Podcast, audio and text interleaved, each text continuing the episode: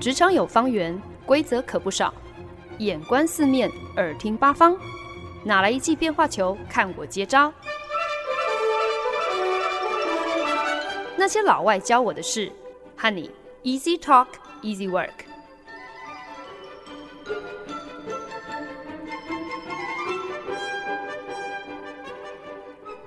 您现在收听的是《那些老外教我的事》，我是节目主持人焕恩。公司的高阶主管总算发信通知。因应新加坡政府逐步解禁的政策，公司也获准可以重新开放办公室了。只是，与其说是开放，公司高层坦言哦，这其实比较像是继续远距工作，但是得以追加一些特例条款。那为了配合政府的开放条件。首先呢，办公室的座位分布必须重新调整，因为要保持一公尺以上的间隔，还需要在座位跟座位之间呢要安装隔板。除此之外，为了控管办公室内的人口密度，办公室一次只可以容纳百分之二十的人员，这百分之二十呢还要包括全体的清洁人员。公司的门禁也必须要加强管制，不仅限制单一出入口，还要增设自动测量体温的探测器。另外呢，想要进办公室上班的员工还必须要事先登记。最重要的就是在办公室办公的期间，全程都必须要戴着口罩。另外，本来就已经。我觉得就是严重痴呆，然后迟缓的大楼电梯哦，现在也有设限，一次现在四个人。正常时候光是等电梯就已经要等半天了，现在在开放之后，如果还想要准时上班，我看你可能最最好要早起个一个小时，以防万一哦。我说，这真的才是最高招的独裁政府，想要让人民乖乖听话，要他们束手就范。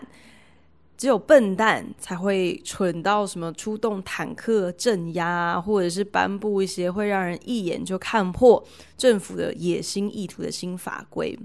真正不着痕迹的聪明独裁政府，懂得软硬兼施哦。而且呢，这个软硬兼施的顺序特别重要，先软后硬，才不会对人民说你不准怎样，你不可以怎样。表面上一切看起来好像都是很开放、很自由，怎样子都可以。可是其实背后的但书啊、备注啊、规矩啊，却是落落长。照着你自个儿的意思来，这当然是你的自由。可是一个不小心，你随便都可能会踩到地雷。这样子，你还不如自动打退堂鼓，省得你麻烦。说是要开放。但是搞着这一一堆细琐的条件，必须要满足民众自己，当然会自讨没趣喽，自然就会选择还是乖乖关在家里才是上上策。当然，对很多的同事来说，啊、他们其实都有非常迫切想要重回办公室的理由。有些人呢，是因为工作项目有需求嘛，像是那些做创意、搞设计的。呃，如果能够跟大家一起面对面在同一个呃空间里头，这样子脑力激荡，其实才能够更多火花。又或者有些人呢，他们可能现在的居住环境并不是那么理想的工作环境哦，可能家里很拥挤。呃，没有独自可以专心的空间，可能刚好邻居正在施工，很吵，或者是住在捷运站隔壁，每隔十分钟，可能整个屋子就会被震得轰隆轰隆响啊。那当然，也有些人其实就像是我的澳洲老板一样嘛，他就是快要被自己的孩子逼疯了，能够进办公室，至少还能够涂点清闲哦。就算整天都必须要戴着口罩，那当然也都是值得的。可是呢，公司高层呢就表示说，呃，因为有这么多的条款必须要配合，才能够呃顺利的开放办公室，所以呢，呃，公司的主管会另外进行评估，来核准一下每个不同团队当中到底有哪一些员工真的有重返办公室的必要。只不过对澳洲老板来说呢，他心中最挂记的，他觉得可能。甚至是比他都更需要能够回到办公室，能够跟其他的人一起呃同工的，反而是他觉得是团队当中那些单身独居的同事，已经为期十一个礼拜的远距工作，像我这样子的单身寄居人，到底多久一次才能够跟真人面对面互动呢？这个是澳洲老板心中最担心的哦。其实有一点点意外，澳洲老板竟然有如此细腻的考量哦，想着。虽然客观来讲，对很多人来说，特别是像我这样单身的人哦，你能够远端工作，能够在家工作，其实除非你今天是住很远啊，所以这样子的调整有很具体的帮助你省去通勤的时间，不然其实说起来，真的并没有造成生活上太显著的影响哦。一样该起床的时候起床，该吃饭的时候吃饭，该上班的时候上班。但是我却有发现啦，就是其实自己对于生活的动力开始明显的降低，要比过往更常会自动进入一个一滩烂泥的状态哦，就是没有什么动力想要在家中运动，因为你不能出门运动，你就只能够在家运动嘛，没有动力想要花太多时间。呃，或太多的功夫，跟我身边很多呃，在美国闭关的朋友，他们每一个人现在都变厨神哦。可是你自己一个人住，就不会那么那么想要费那个功夫嘛。反正你能够不要饿死，能够喂饱自己就好了，根本没有必要那么计计较。那也没有什么太多的动力去花时间培养新的兴趣啊，或者是怎么样子装备自己，毕竟。其实，老实说，我并没有因为在家工作，因此手边就多出来很多的时间需要打发哦。周间的作息其实跟过往大致上是正常的，周末可能呃感觉好像这个区隔会明显一些，因为周末现在没有地方可以去嘛，所以在家颓废的频率跟程度好像 确实比从前加重一些。这样的一个自我警觉，让我在这一个礼拜呢，脑中就浮现了一个单字，就是 vitamins 维他命。那 OK，反正我也知道维他命 vitamins 跟美的一点关系都没有，可是就觉得好像如果我们这个给它延伸一下意思的话，这也算是一个。对你好的东西啦，也是一个大家应该要呃积极追求的一个一个东西啦。因为呢，维他命就是维持我们生命的重要营养素嘛。那因为没有办法靠人体自行制造或者是合成，所以就需要靠食物来均衡的摄取。不同种类的维他命呢，各有各自的功能、各自的好处。少量摄取呢，对于我们的生长、代谢、发育等等很重要的生理机能，都能够带来很大的帮助。当然，如果你摄取过量哦，特别是像是脂溶性的维他命，身体比较难代谢嘛，所以如果你吃太多、吃不对，反而可能会有中毒这样子的一个问题哦。那为什么会想到维他命呢？怎么样子可以用维他命瞎掰？不是，我是说，就是跟大家分享一整集的内容呢。其实就是当我回顾我过去十一个礼拜的烂泥生活，忍不住就想到说，除了我们所知道的，就是实用性的维他命是我们身体机能、生理机能需要赖以为生的这个营养素之外。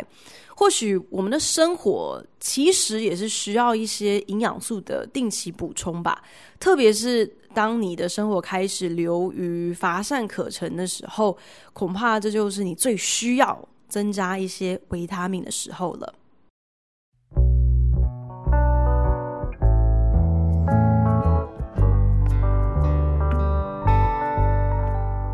本节目由好家庭联播网、台北 Bravo FM 九一点三、台中古典音乐台 FM 九七点七制作播出。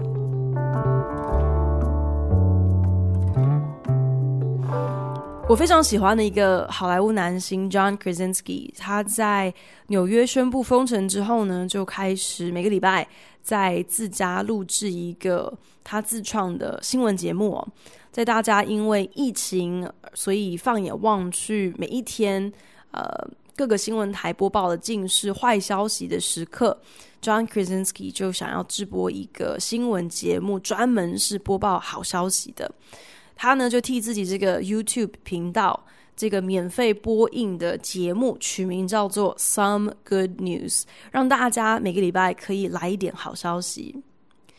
每周呢，他就从社群媒体上收集来自全美国还有全世界各地的好消息，像什么呢？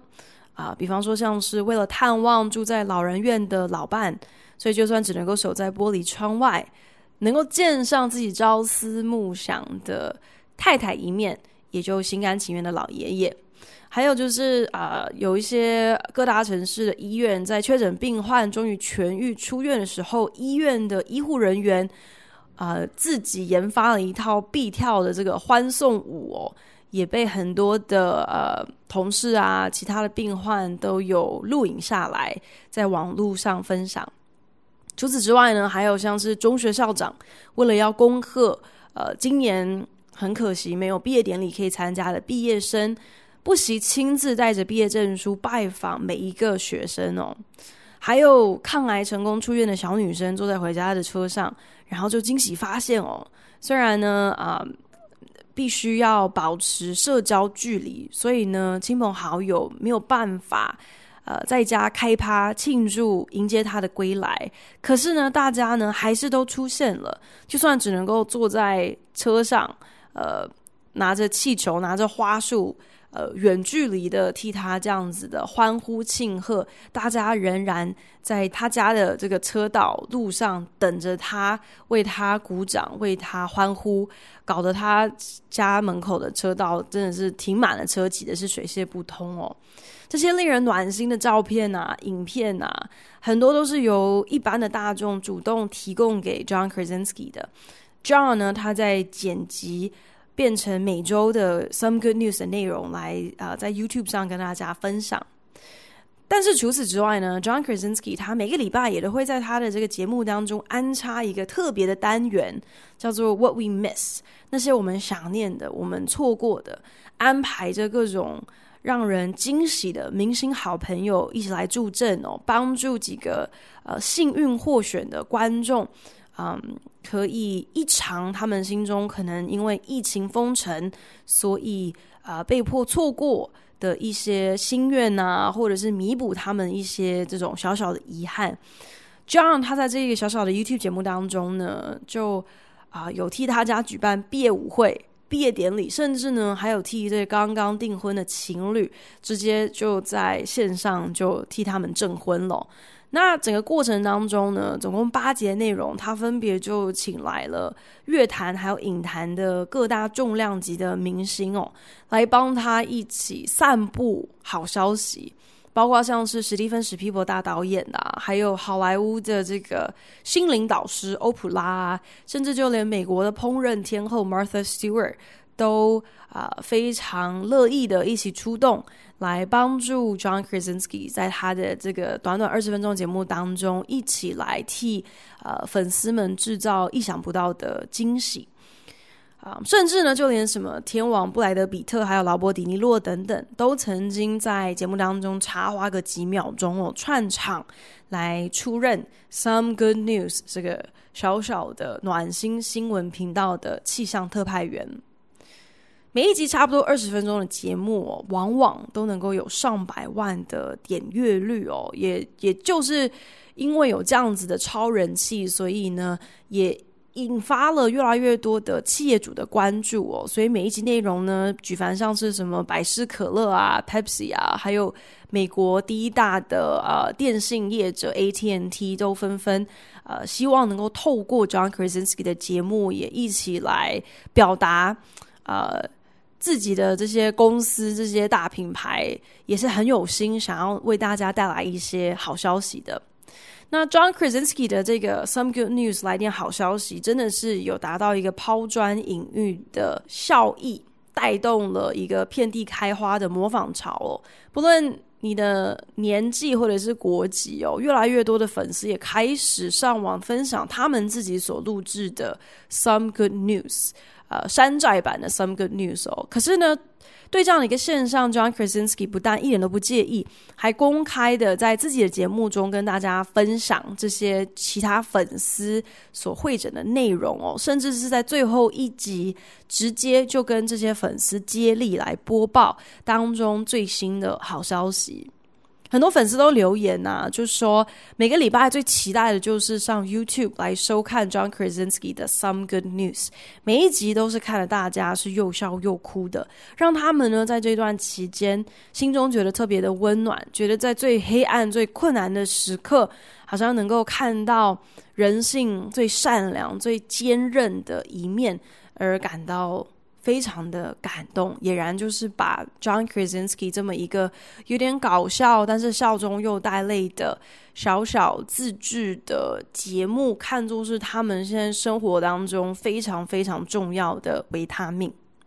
这也就是为什么当 John Krasinski 在第八集的 Some Good News 眼眶湿润的跟粉丝说 Some Good News 将先告一段落，可是我们以后很快就会再见面的时候。让观众们感到特别的扼腕哦，觉得啊，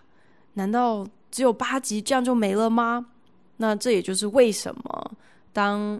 第八集播出之后的隔天，就传出了 John Krasinski 已经将他的 Some Good News 制播权转卖给美国最大的有线电视频道之一时，粉丝一阵错愕。当然，错愕的粉丝也包括我在内。一开始发现 John Krasinski 的 Some Good News 的时候，有一种莫名其妙的与有荣焉的感觉哦，就是觉得哇，自己的眼光真好啊！啊、欣赏的这个明星，他不但只是很有才，会演戏、会编剧、会导戏而已哦，原来他还这么的善良，这么的无私，这么的聪明。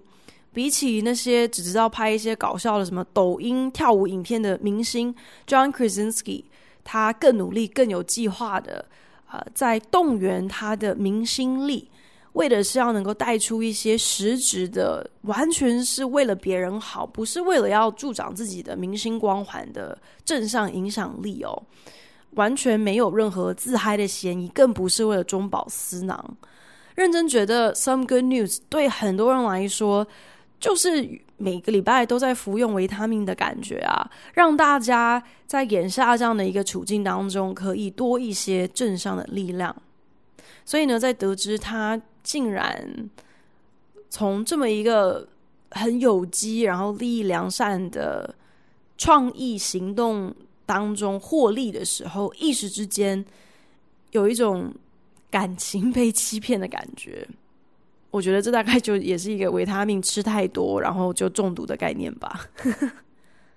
一直以来呢，其实我对于什么 YouTube 网红啊，都是带有一定程度的敬意，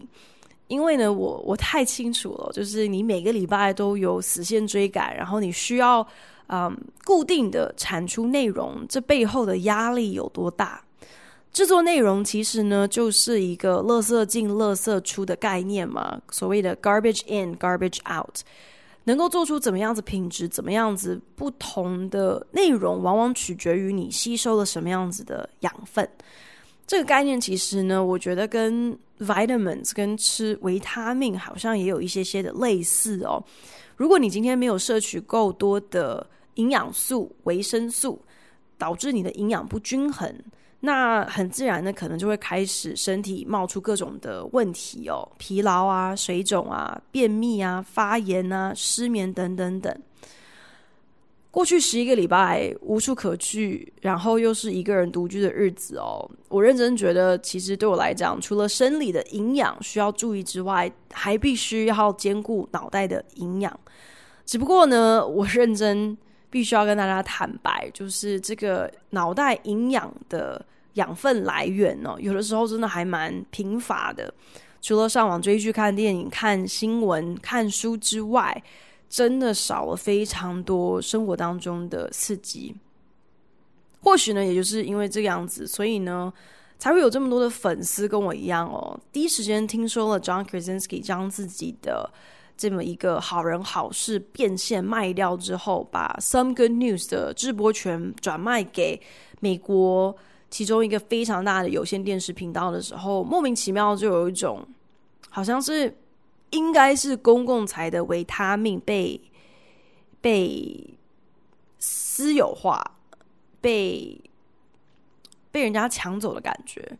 好像这个营养素不再有机，不再营养，反而被铜臭味玷污了。这其中的自以为是还荒唐可笑，我自己当然不是看不清哦。毕竟曾几何时，靠着一个 good idea 发大财，这可是备受社会推崇的创业家精神呐、难道不应该替 John Krasinski 高兴吗？他在这段疫情的期间，竟然想到了一个这么可以为他赚进一小笔财富的好 idea。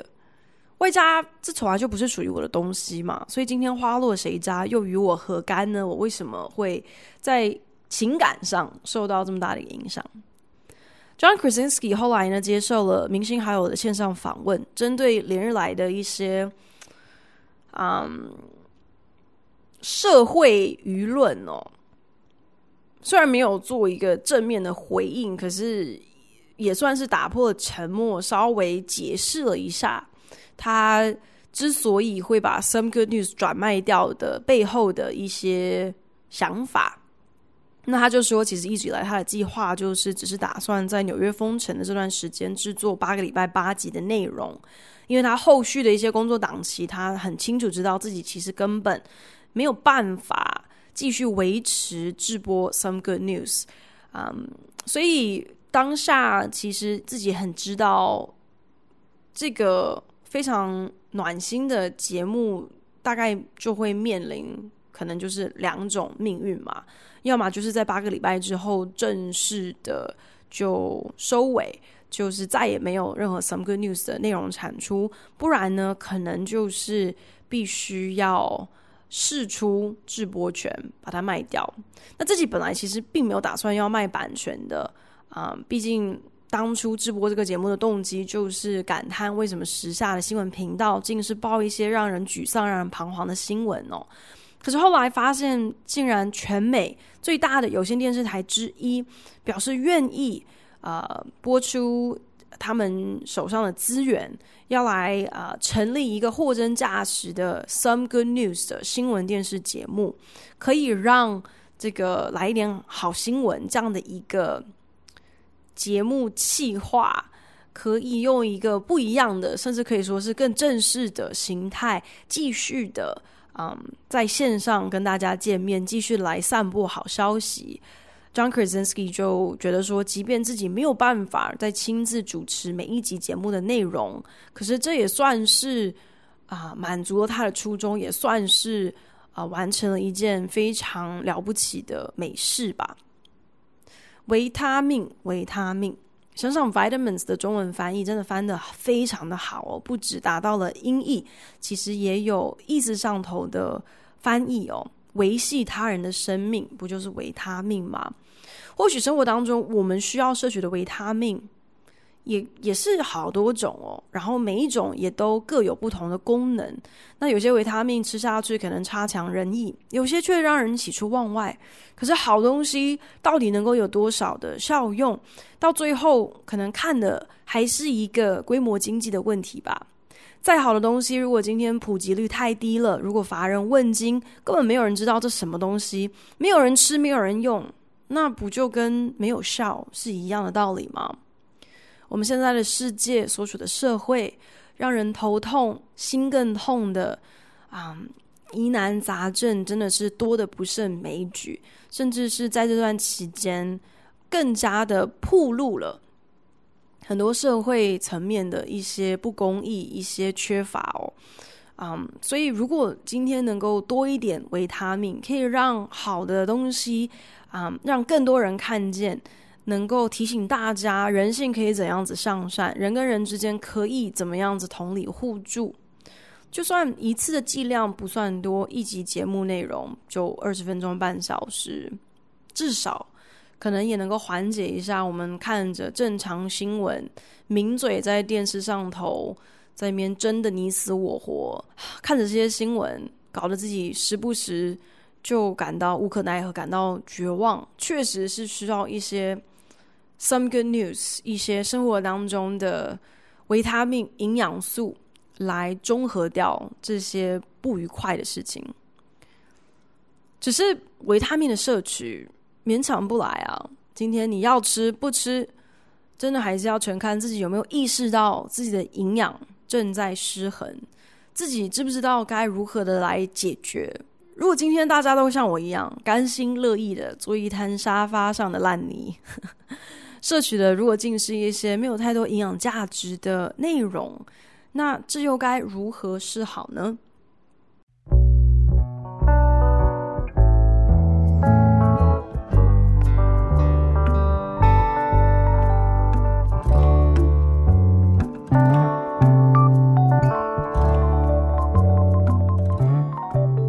您现在收听的是《那些老外教我的事》，我是节目主持人焕恩。前几天因为跟朋友们聊天哦，就意外发现自己好像是啊、朋友当中唯一一个还没有看过阿拉丁真人版电影的人哦，所以呢，立刻痛改前非哦，赶快来看一看。只是距离上一次看了阿拉丁卡通版，好像也是历史非常悠久的事情哦。所以呢，看完真人版电影之后呢，一鼓作气就觉得好像应该也要把九二年的卡通版本一并复习一下，才能够做一个评断哦。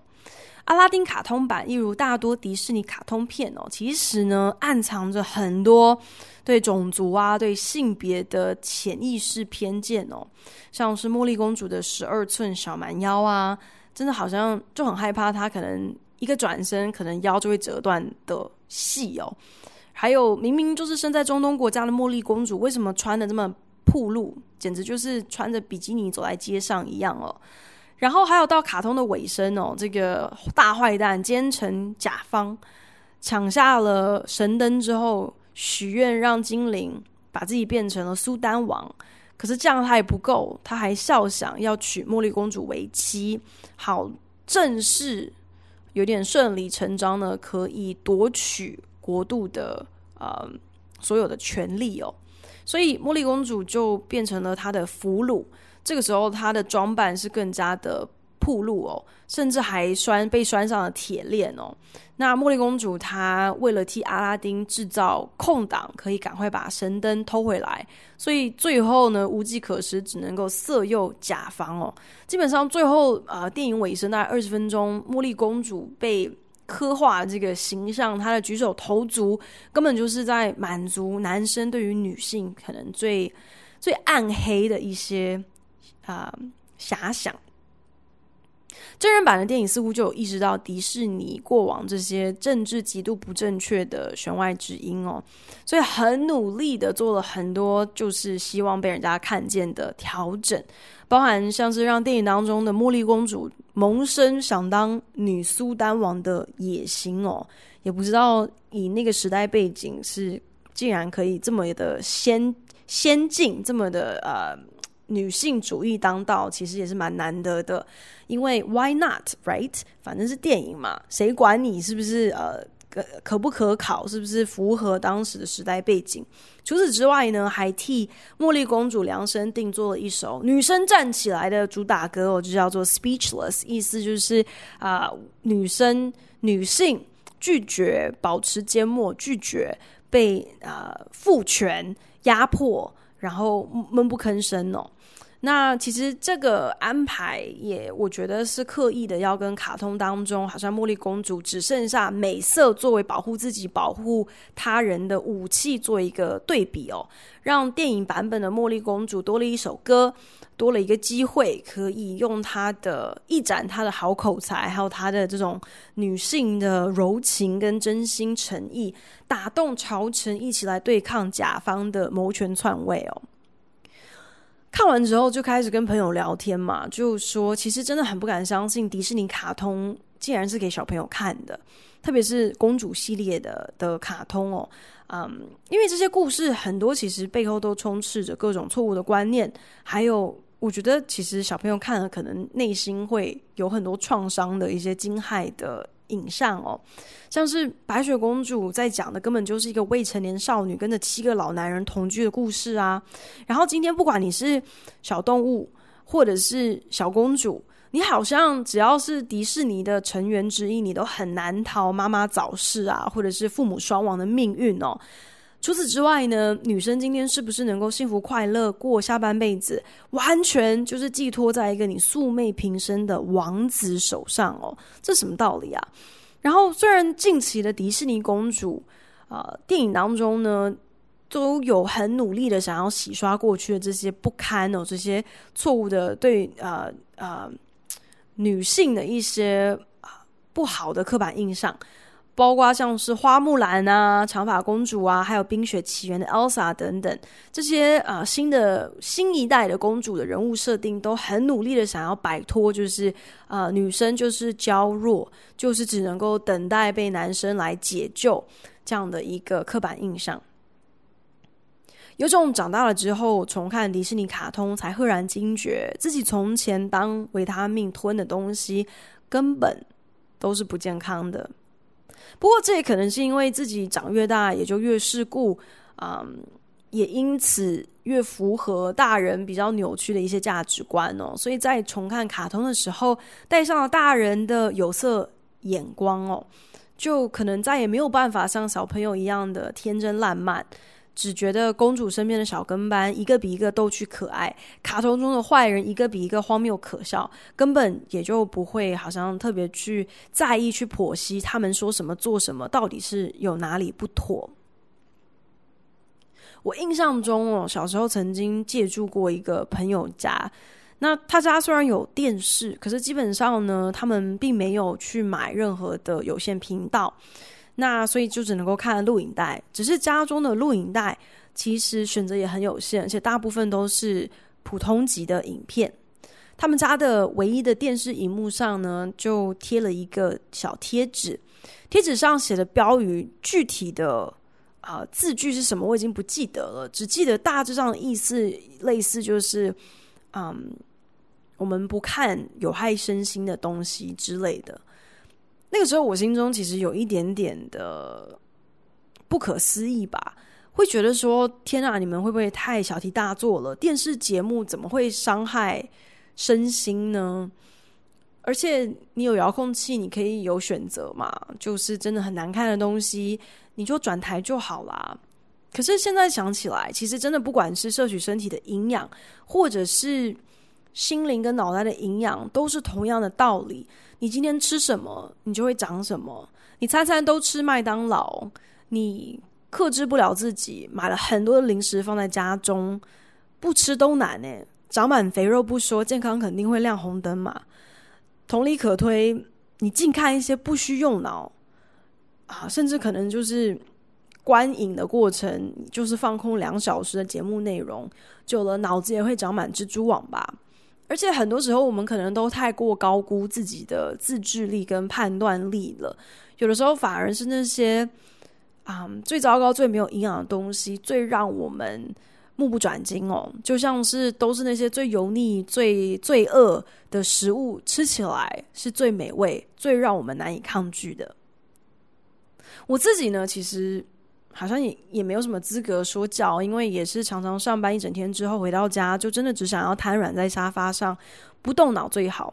毕竟有的时候放空真的就是最放松的方式嘛。只是老是抱着电脑追看着一些自己可能也说不上来到底哪里好看，到底为什么要花这么多时间看的内容，在介于软烂跟清醒之间的那个片刻的有意识当中哦。自己忍不住也会有一些些的汗颜，觉得这样子好像未免太浪费时间了吧。可是你吃什么，怎么吃，要吃哪一排的维他命，这些都是选择嘛。选择的意思就是你需要出力啊，你需要努力啊。You have to make an effort。没头没脑，甚至有点行尸走肉的生活，听起来好像既随性又省力。只是当你跟我一样，哪一天惊觉，天哪！我们今年就要过完一半了耶！自己除了追剧之外，到底还做了什么有营养的事情、有意义的事情？说不定你可能也会跟我一样感叹：没头没脑、没营养的过日子，背后的代价，就算其实是无形，你并不会长胖肉啊，脑袋里头积了多少蜘蛛网，也没人看得到啊。可是呢，自己脑中那种扎实的空洞感。那比什么都还要真实。长大之后呢，成为了一个没人管束的电视儿童哦。嗯，但是时不时都还是会有一些啊、痛定思痛的觉悟啦。只不过这这个就有点类似那种 N 次减肥大计都不了了之，但是这一次却好像胸有成竹的宣布一定会减肥成功的意思是一样的啦。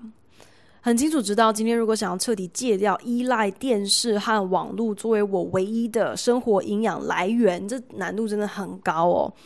即便知道生活当中也是需要补充一点 vitamins，也是需要补充一点维他命的，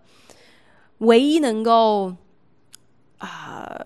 做的调整，大概就是至少要多角化一下自己维系生活新知的营养来源。我想这大概是目前勉强做得到的一个折中之道吧。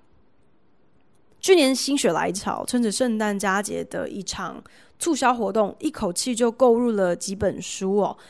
结果呢，现在就是供在自己的书架上积灰了个大半年哦。现在总算下定决心要来拜读一下。其中一本呢，就是荣获了普利兹大奖，不久之前才被改编成电影的《金翅雀》（The Goldfinch）。《The Goldfinch》这个电影的卡司阵容非常的坚强哦，全部都是硬底子的超优质演员。在开拍的时候，因此就引发了媒体的高度关注。只是没想到上映之后呢，却是一面倒的负评。那个时候其实让我很意外，因为其实我一直还蛮期待想要去看这个电影的，虽然还没有看过小说。那个时候就有注意到很多的影评都。批评说，这个电影版本完全没有能够把书中所描绘出来的那种冥冥注定的氛围搬上大荧幕。所以呢，我就决定我应该要发挥一点研究精神哦，应该要先看完原著小说，再来看电影。即便这个小说总长有七百七十页，根本就像是一部字典一样厚，可是觉得好像。你这样子才有所本嘛？你看了电影之后，你才能够比较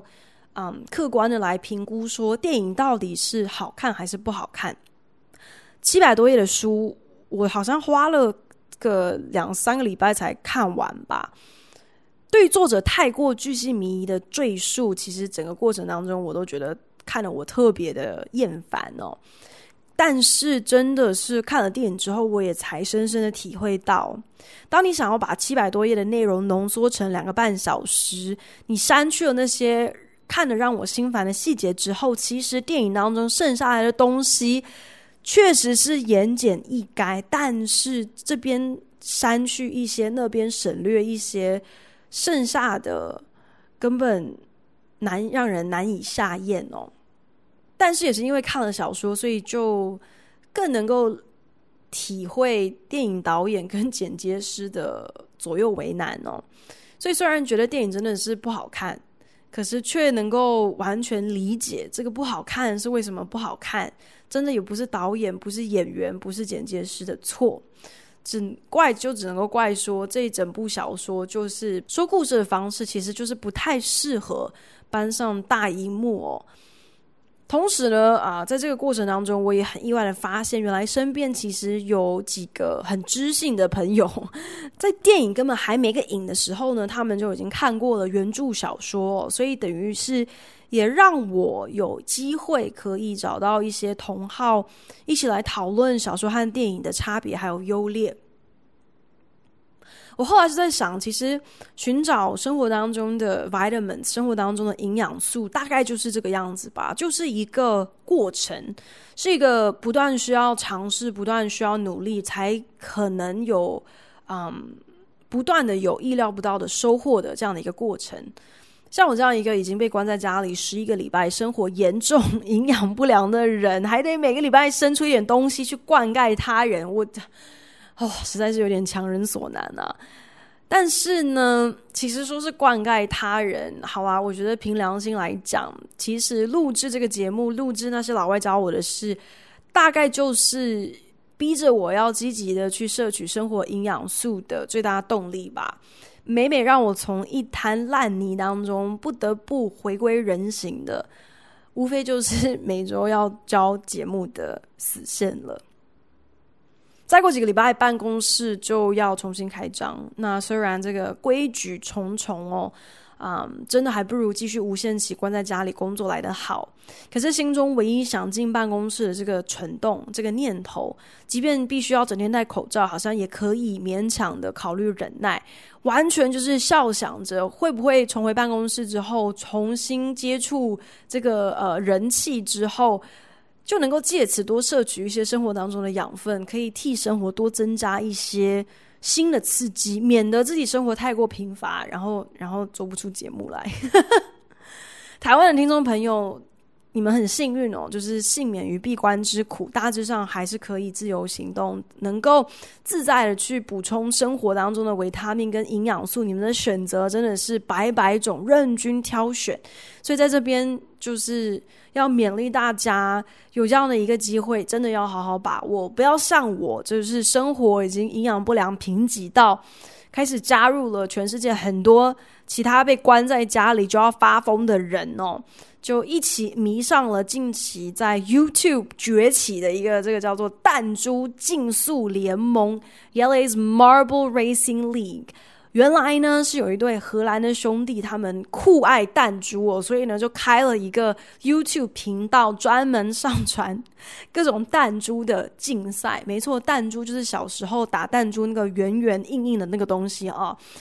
你想象不到，原来弹珠还可以拿来干嘛？可以举办弹珠赛跑、弹珠接力赛、弹珠障碍赛、弹珠角力赛，甚至呢，兄弟俩还找了一块地，挖了一个错综复杂的弹珠越野赛道。而且呢，还煞有其事的，每个运动赛事都有非常专业的这个运动啊、呃、评论家，一边替大家这个分析。不同的弹珠的战力，一边来替大家这个播报赛事进行的是怎样子，如火如荼哦。兄弟俩甚至还替他们举办的弹珠奥运会搭建了壮观的弹珠体育场，看台上是坐满了弹珠观众，替自己所支持的弹珠加油。这个弹珠赛跑的频道，完全就是因为全球各大职业赛事目前无限期停赛嘛，所以呢，就成为了很多。没有比赛看的运动迷的新欢，等于是暂时喂养他们干涸心灵的一个救命营养素哦。跟大家分享这个 Marble Racing League 这个弹珠竞赛的频道，就是要让大家知道，其实啊，这年头啊，对于所谓的能够补给生活当中的 vitamins，对于啊、大家在生活当中所需要，甚至是赖以为生的营养素。说起来，这个标准真的真的没有没有很高啦。感谢您的收听，希望您听完这一集有一些收获。如果有任何建议，或是听完有什么样子的心得，都希望你可以在 Facebook 上搜寻那些老外教我的事，来跟我分享哦。如果您是用 Apple Podcast 听这一集的话，请帮我评分五颗星或留言。如果您是用 Castbox、Spotify 等 APP 平台收听，也请你帮我分享给您的朋友。那我们就下一集再见喽，拜。Thank you.